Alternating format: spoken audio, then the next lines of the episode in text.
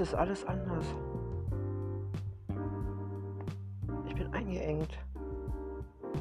In meinem Körper durch Schmerzen, in meinem Geist durch Schizophrenie.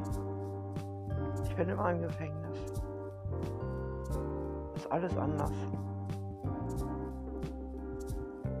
Wenn ich sehe, wie glücklich Menschen spazieren gehen können und frei fühlen locker sind und glücklich.